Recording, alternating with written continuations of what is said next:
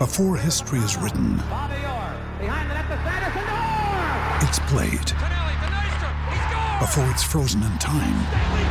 it's fought one shift at a time. Before it's etched in silver, it's carved in ice. What happens next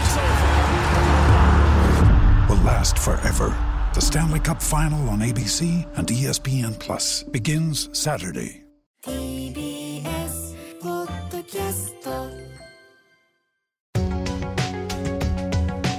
車椅子ラグビー日本代表の池崎選手がパラスポーツの魅力を発信する池崎大輔パラスポーツのあ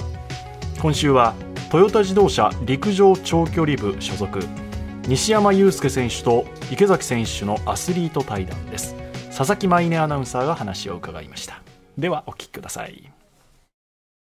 車椅子ラグビー池崎大輔陸上長距離西山雄介アスリート対談。回はオレゴン世界陸上男子マラソン日本代表西山雄介選手をお迎えしテーマごとに池崎選手と西山選手お二人でお話しいただきます。まずは西山選手の簡単なプロフィールご紹介させていただきます。1994年11月7日生まれ三重県松阪市出身。トヨタ自動車陸上長距離部に所属されています。今年2月に行われた別府大分毎日マラソンを大会新記録で優勝し7月のオレゴン世界陸上大会に出場すると世界選手権における日本人最高タイムでフィニッシュし13位と健闘しました。今後の日本マラソン界を背負って立つ存在と期待されています。アスリート対談ということでお二人に質問させていただいて答えていただきたいなと思っております。早速参りましょう。お二人が競技を始めたきっかけを教えてください。もともとサッカーをやっていたんですけど、走るのが好きだったので、その魅力に惹かれて、中学校の先生の勧めもあって、やってみて、そこから走る楽しさがより感じられるようになって、続けるようになりました。池崎さんはきっかけなんですか、そうですね。僕はあの北海道のチームの選手からお誘いがあったのがまあきっかけなんですけどももともと僕はあの両手両足に障害があるんで両手両足に障害を持ってる人を対象としたスポーツが車椅子ラグビーだったので自分の障害にはラグビーが合ってるなっていうのでラグビーをまあ始めることにしたんですけど、まあ、高校2年生から15年間ずっと車椅子バスケをやっていたので、まあ、その流れでまあ障害を持ってもスポーツができるんだなってスポーツをする喜びっていうのを感じながら自分もなんかスポーツ選手としてやっていけたらなっていう、まあ、そういう思いを持ってもうすぐバスケからラグビーに転向してっていう。いろんな巡り合わせでお二人競技を続けられているわけですがご自身のその競技の魅力っていうのはどんなところでしょうか？タイムであったり順位っていうのが本当に数字としてはっきり現れるので、自分がどの位置にいるとか、どんだけ成長したっていうのがはっきりわかるスポーツなので、そういったところが魅力なのかなと思います。それが逆にプレッシャーになってしまうこととかってないですか？プレッシャーになって押しつぶされそうな時もありますけど、やっぱりこうやって成長していく楽しさであったり、それに追求する探求心であったりっていうのが競技の魅力でもあるので、今頑張ってます。池崎さんは車椅子ラグビーの魅力。一言タックルです。タックル。YouTube とかで拝見させていただいたんですけど、はい。やっぱりありがとうございます。一番びっくりしたのが車椅子同士のタックルでこんなに激しくぶつかり合うんだなっていうのをすごく感じてあれは怖くないのかなってすごく思ったりするんですけどまあそうですね、まあ、最初はちょっと怖いんですけども、まあ、やっていくうちに、まあ、癖になるというか、まあ、それが快感に変わっていくっていう。して相手を吹っ飛ばした時のわーって辛そうな顔を見て喜んでモチベーションが上がってさらにやってやるぞっていう まあそういう気持ちになるんですよね。し今西山選手が言ってくれたようにそのタックルっていうのがまあ車椅子ラグビーのまあ魅力の一つではあるんですよ。一個だけちょっと気になること聞いていいもちろんです。はい。競技用の車椅子ってはい。全部共通なんですか？全員。それともちょっと違うんですか？その人によって。全てはい。オーダーメイドなんですよ、体型って違うじゃないですか、ああ、はいはいそしてはい。体の大きい人もいれば小さい人もいるし障害の軽い人もいれば重い人もいて、そのはい。骨格だったりとか体幹があるとかないとかいろんな障害もあって、そういうので全部自分の体に合わせて作るんですよ。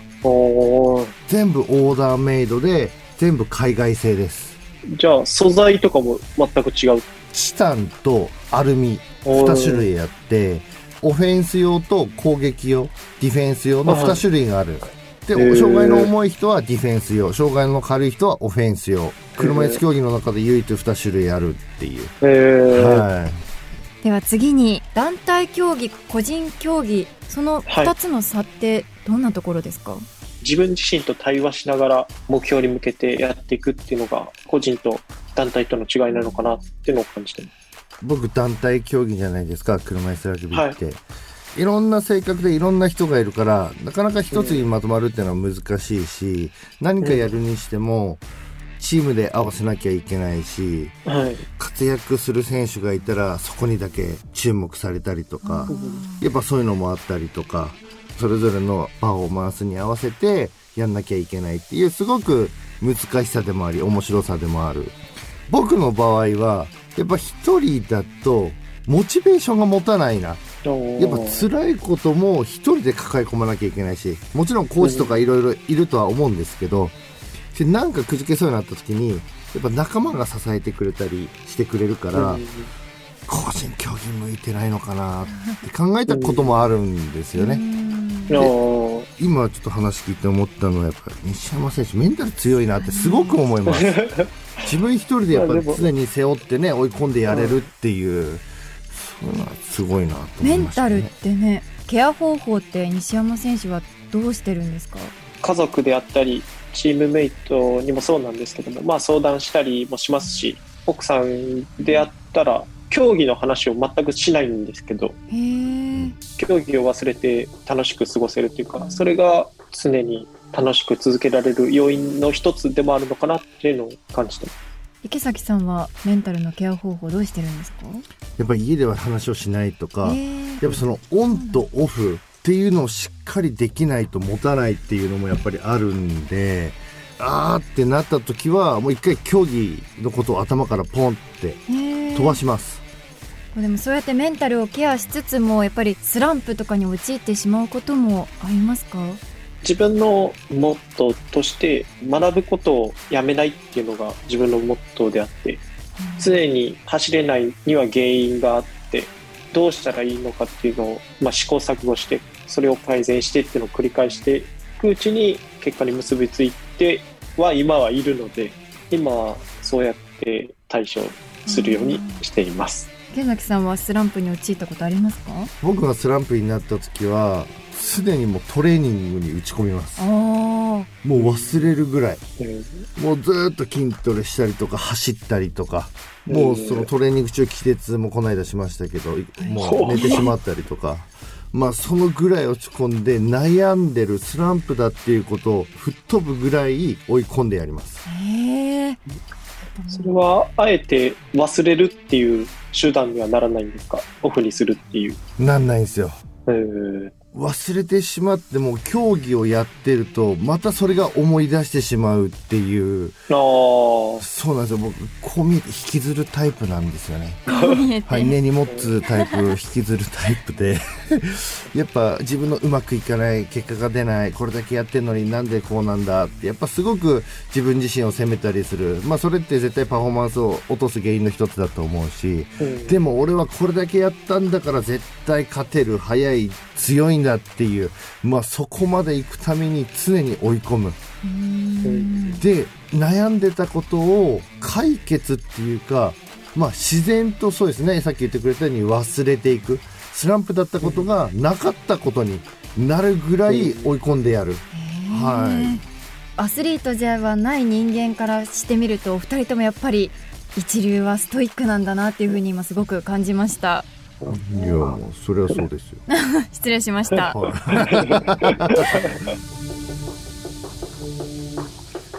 最後の佐々木さんの一言でクソ曲げちゃった。みんな。そりゃそうですよ。それそれそれストイックですよ。気まずい雰囲気で番組が終わるって 以上池崎大輔パラスポーツのあでした